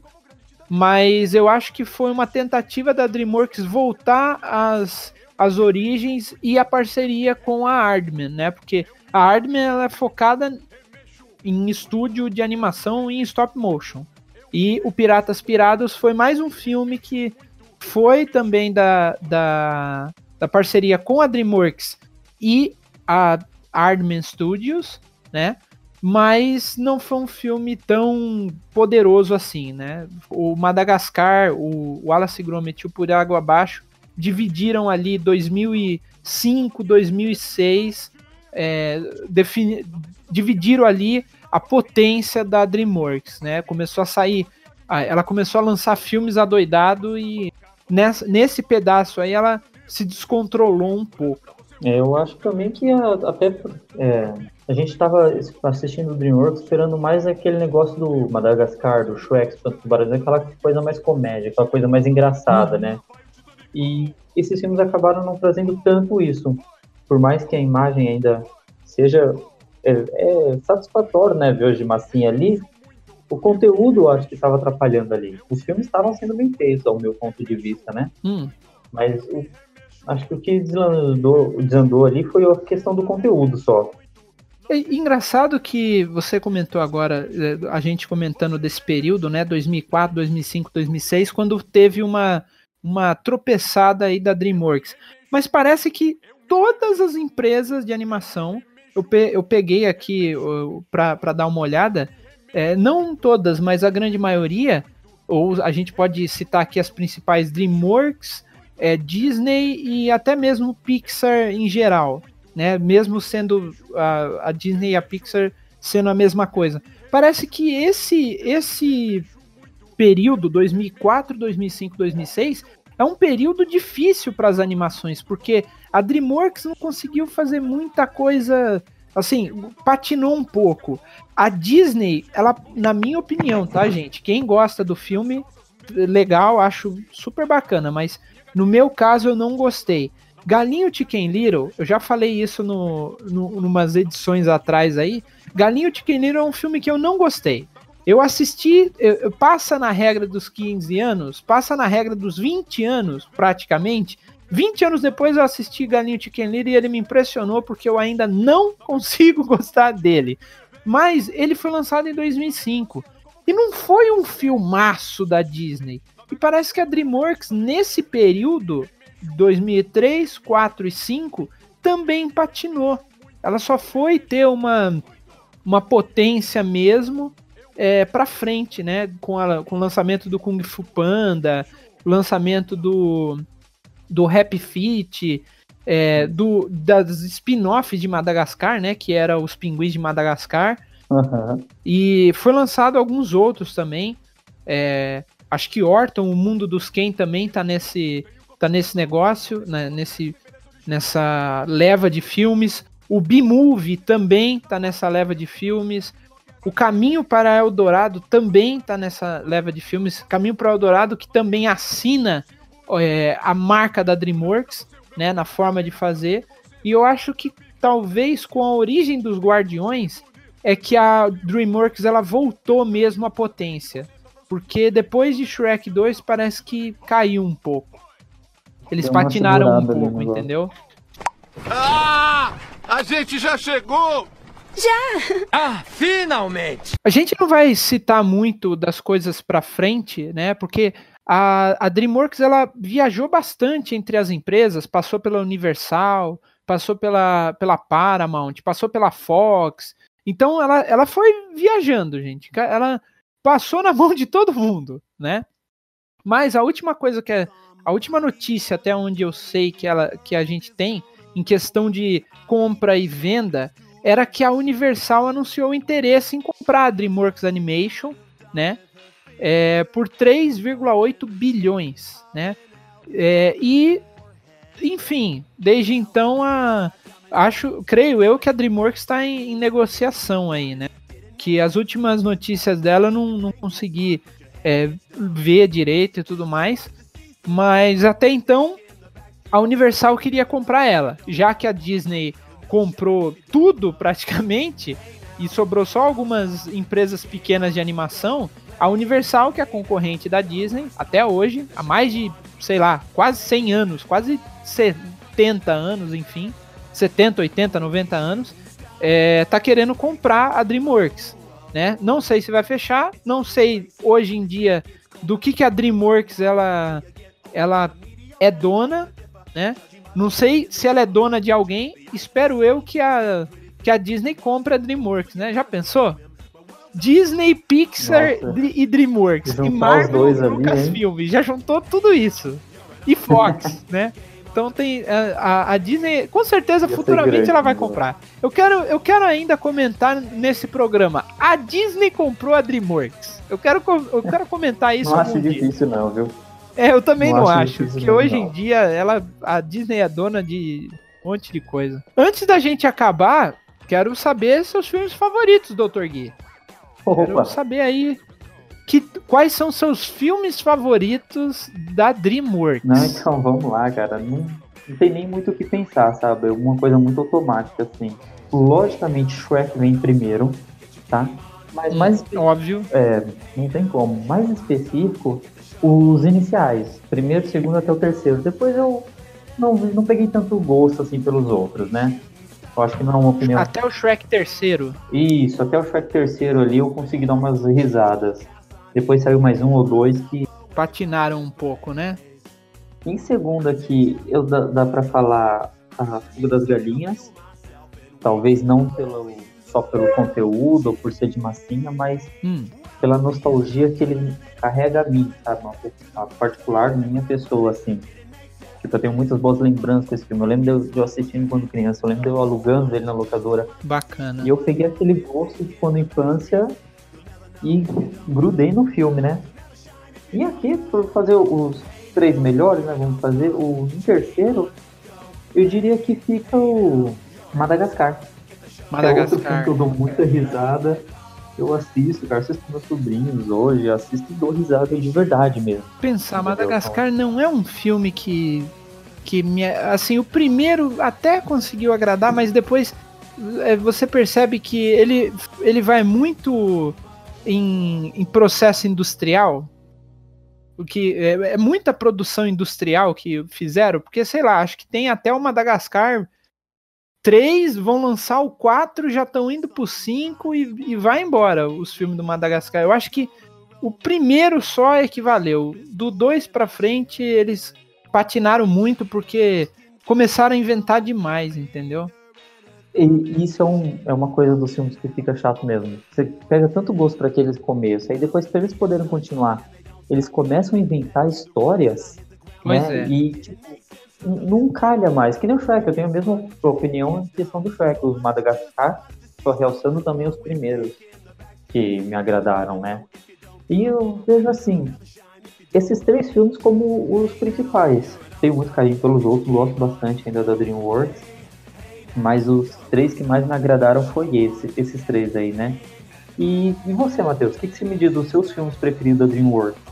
Cara, DreamWorks, eu tenho que citar aqui o Shrek, mas apesar de eu ter muito preconceito com ele na época, o, o primeiro, o primeiro, foi assim, um filme que marcou, entendeu? Foi um filme que marcou, que, é, assim, eu não, eu, eu não desmereço os outros, mas eu- o primeiro filme, ele marcou pelo fator desconstrução de contos de fada. Porque foi um filme que eu comecei. Nossa, mas gente, o que, que é isso? Eu não, eu não vou gostar disso e tudo mais. E aí foi lá e pá, eles colocaram um filmaço e eu nem sabia, né? O, o que esperar desse filme. Era questão, era curiosidade. Eu falei, olha, assiste aí, né? A minha prima falou, né? Assiste esse Uhum. filme, ah, vamos ver do que, que se trata. E eu gostei, cara, achei muito legal. É, um outro que eu posso citar como favorito também é o Sem Floresta. O Sem Ah, Floresta, muito legal mesmo. o- o- a gente não comentou dele, é um filme que saiu em 2006, que aí a, a esse é um dos poucos filmes dessa, desse período que foi legal, que eu gostei, né? O Sem Floresta foi um filme único, né, da, da DreamWorks. Eles não fizeram o 2, todo mundo, tem gente que espera o 2, mas foi um filme assim que eu achei muito legal, né? É, contando a história de RJ, o Guaxinim, é, Remy, o esquilo, Malandro, né? é, malandrão, Remy, o esquilo irritadinho que corre pra lá e pra cá, e o Verne, que era a tartaruga, né? É, é um filme que certinho, eu né? assistia. Filme. Eu assisti esse filme, cara, todo fim de semana. Eu podia assistir qualquer outro filme diferente, mas vamos dizer assim, ah, vamos alugar um filme diferente. Eu alugava um filme diferente. Só que eu já tinha uma cópia de O Sem Floresta em casa. Eu assistia o filme que eu aluguei na locadora e depois assistia o Sem Floresta. Ou fazia o contrário, eu assistia o Sem Floresta e depois o, eu assisti o filme que eu aluguei.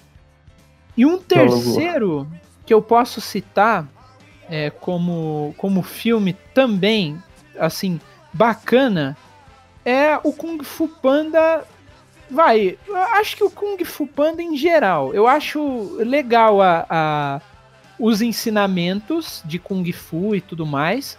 É, mas assim, é um, pra mim o Kung Fu Panda, mesmo sendo da DreamWorks, eu acho um filme diferente, né? É, é um filme que é, eu não, ele não é um filme maravilhoso pra mim, mas tem personagens que cativam você, entendeu? É, e eu posso até citar um quarto aqui, né? Que, não querendo roubar, é o Tá Dando Onda, né? Que no Brasil, o Surfers Up, que aqui no Brasil uhum. foi conhecido como Tá Dando Onda. É, o filme inteiro ele é um documentário. Esse que é o bacana do, do filme. Ele não é um. Ele não é, por exemplo, um filme que ah, é, começa e tudo mais e taca a história do Cadu o, bacana desse filme, eu, eu tava vendo hoje no YouTube uma entrevista com o Manolo Rey e ele falou sobre o Tá Dando Onda, porque o Manolo Rey ele é dublador, é quem dubla o Robin aqui no Brasil, né? É, e ele é, ele dubla o Gaguinho também. E ele falou que o Tá Dando Onda, a direção era dele. E aí o, o ele diz que ele coleciona dicionários e dicionários de vários tipos. E um dos dicionários dele, em peculiar, Nossa. é dicionário de gírias é, de surf, gírias brasileiras. E o que, que ele fez? Todas as gírias que existem no americano, ele traduziu. É, tanto que é isso que, que ele gosta de fazer, né? É, além de ser dublador, ele traduziu é, todas as gírias é, gringas para essas para gírias brasileiras. Então, por exemplo, lá no, no filme Tá Dando Onda, o Cadu, ele veio do Frio de Janeiro. Ou seja, é o Rio de Janeiro, só, só que o Cadu é um pinguim. Ou seja, ele veio do Frio de Janeiro. Então, é, é, muito bacana o que ele fez. E o Tá Dando Onda, ele, é, ele não é assim. Era uma vez um pinguim chamado Cadu e tudo mais. Ele já começa. O, um dos. Acho que é os, os pais do Cadu ou o irmão dele sendo entrevistado. E o filme inteiro é entrevista. Todo, todo filme, o que a gente assiste é alguém que foi até o. Até não sei onde, qual. Não lembro onde o nome lá do local que tem a competição de surf.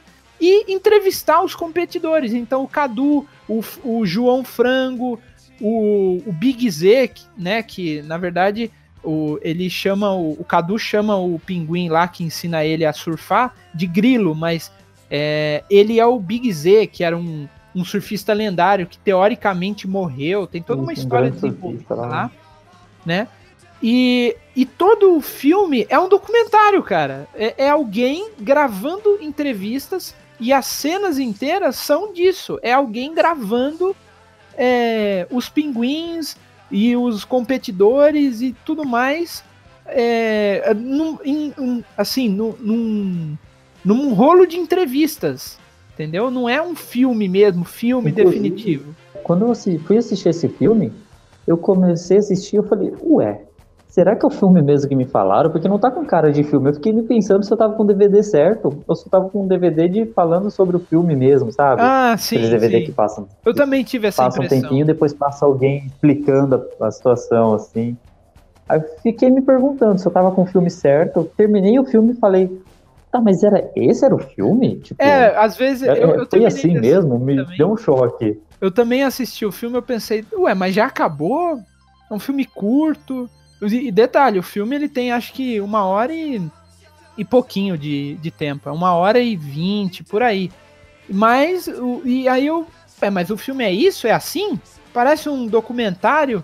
Aí eu não gostei é, a, a É, eu tava esperando que entrasse na parte do filme normal. Então, mas, mas aí depois que eu parei pra ver, que era como se fosse um documentário, eu achei uma sacada muito bacana, né? Então é, é esses que eu coloco. Tá dando onda, tá dando onda não. O Shrek, o Sem Floresta e o Kung Fu Panda e de brinde esse aí que é o Tá dando onda, que é muito bacana. Ah! A gente já chegou!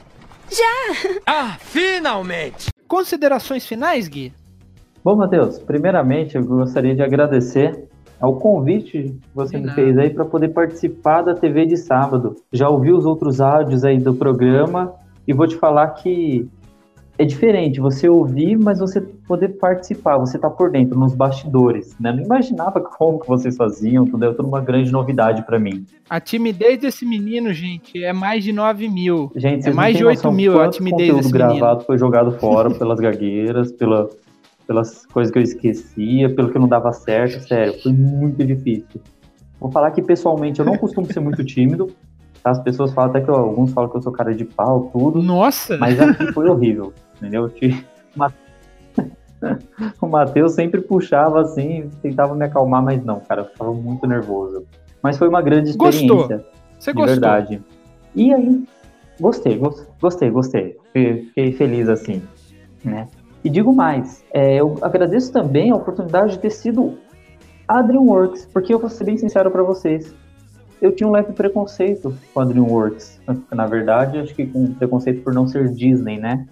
E aí, pesquisando sobre ela, o Matheus me falando algumas curiosidades e filmes e tal, tal, tal, me veio na cabeça assim, pô, da DreamWorks em si, de qualquer outra, pra gente não ficar comparando com a outra, né? Pois ah, é. mas o Disney foi melhor nisso, a outra foi, a Warner foi melhor nisso. Não, pega o, o filme, pega a história do filme, pega a imagem, a dublagem, todas as características e tenta avaliar ele por si só, entendeu? Porque eu consegui ver muito mais beleza nos filmes quando eu parei de tentar ver qual que era melhor. Né? Pô, É, porque, têm assim- grandes obras aqui, como a gente falou no, Uhum. Tem gente que gosta, por exemplo, tem gente que gosta de desenho e gosta de um desenho específico. Tem gente que gosta da Disney, tem gente que gosta de DreamWorks, tem gente que gosta de Pixar. Eu gosto de desenho. Você gosta de desenho. Ex- exatamente. É, isso é muito interessante mesmo que você falou. É bem isso aí mesmo. Entendeu? E, meu, tem os filmes da, da DreamWorks têm muito a ensinar, tanto quanto nos outros. Né? Eles não são inferiores. Talvez não agrade muito a você, tô- normal, Uhum. né? Cada um é um gosto.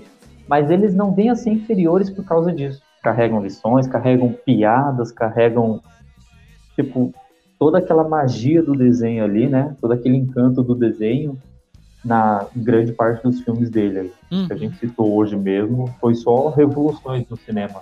O Shrek, que veio destruir os contos de fada, Uhum. Fuga das Galinhas, que veio com desenho de massinha, o Spirit. E é isso, gente. Agradeço de modo geral aí, tá? Espero que eu Volte tenha mais conseguido vezes. trazer alguma informação da DreamWorks para vocês. Opa, com certeza, cara. Fico, fico Com certeza a gente vai aí. chamar você mais vezes. O menino é tímido, mas gosta de conversar sobre animação. Gui, obrigado, tá, pela ajuda, porque tava no desespero, sem, sem conseguir gravar com a Samantha. A Samantha tá correndo com alguns assuntos dela. Eu ainda tinha tempo, tenho um monte de coisa para fazer, mas quero ainda deixar aqui um programa para vocês, pelo menos, né? Esse, esse programa da DreamWorks já faz um tempo que eu tava querendo postar, né? E comecei a chamar meus contatos. E o, o camarada, o chefe Gui, eu chamo ele de chefe Gui, ele ele se interessou, gostou, curtiu e resolveu vir aqui. Com certeza você vai ser bem-vindo aqui sempre no TV de sábado. E Gui, você trabalha com outras coisinhas. Aonde que essa turma pode te encontrar? Você que gosta de móveis, você que gosta de é, artesanato em madeira. Aonde a gente pode encontrar essas coisinhas? Ô, carinho, obrigado por falar mesmo. E realmente, né? Eu faço muita arte aí, puxo para móveis, puxo para arte de decoração, diversas. Eu acho que as peças são praticamente infinitas, vai da criatividade do momento. Uhum. E com isso, eu é, comecei a divulgar as coisas no fazia para mim, né? Comecei a divulgar as coisas no Face, no Instagram e comecei a ter um retorno, comecei a fazer venda dos produtos. E aonde a gente pode encontrar se você? Interessar, tiver curiosidade. Então, se tiver curiosidade, é, eu tô no Instagram como Wood Arts. Vai estar tá o link no post aqui. Opa, bacana, valeu. E no, no Face como Wood Arts também, né? Meu, tem uma página no Face e lá eu vou postando as novidades, as inovações, o que eu vou lançando de novo, né? Eu costumo, eu falo que eu gosto de oferecer para os clientes aquilo que a gente não encontra nas lojas. Bacana, bacana. Então, você quer uma coisa diferente, uma coisa diversificada, uma coisa personalizada, uma coisa que você ainda não viu nas lojas, vem conversar, cara, que às vezes a gente consegue fazer o que você procura. Se você é fã de animações e sei lá, quer um algum desenho ou alguma coisa que lembre alguma animação e você quer ser feito isso em madeira, no seu quarto, na sua sala, na sua casa em si, fala com o chefe Gui, que ele pode te dar uma mão. Agora, agora ferrou, Gui. Vai, vai chover também aí no, no teu caso, viu? Você me perdoa, mas agora o pessoal Rapaz, vai encher o saco. Gui, muito obrigado. Eu, eu agradeço, cara. Então é isso, pessoal. Deixe seu comentário lá no TV de sábado podcast.blogspot.com. Me siga lá no Twitter, arroba Rivite Carvalho. Me siga lá no Estra Estragão também, o Rivite Mateus. Você pode encontrar lá. E agora nós temos também uma rede social para o TV de sábado no Instagram. Uma rede social, não. Nós temos um Instagram para o TV de sábado. É TV de sábado. É só procurar tudo junto, vocês vão encontrar lá. Já tem uma postagenzinha. O símbolo é aquela televisãozinha clássica aqui do TV de sábado, certo? É, se vocês tiverem interesse, por favor, sigam o Mestre Gui. Vai estar tá todos os links aqui. Links para desenhos é, que a gente comentou aqui, vai estar tá tudo aqui, tudo aqui na, na descrição. Ok? Então, muito obrigado por quem ouviu até aqui e até semana que vem. Tchau!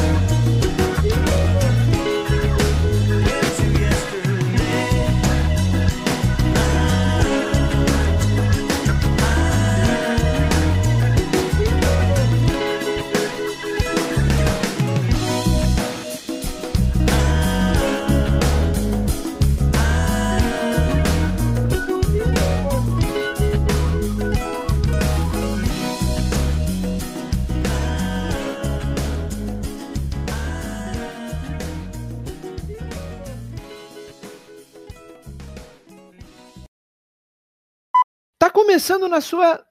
Nossa, eu esqueci minha introdução, cara. Então, cara, o que aconteceu, velho? Hipnose aí. Nossa, peraí. Peraí. Tá começando na sua sintonia. Oxi!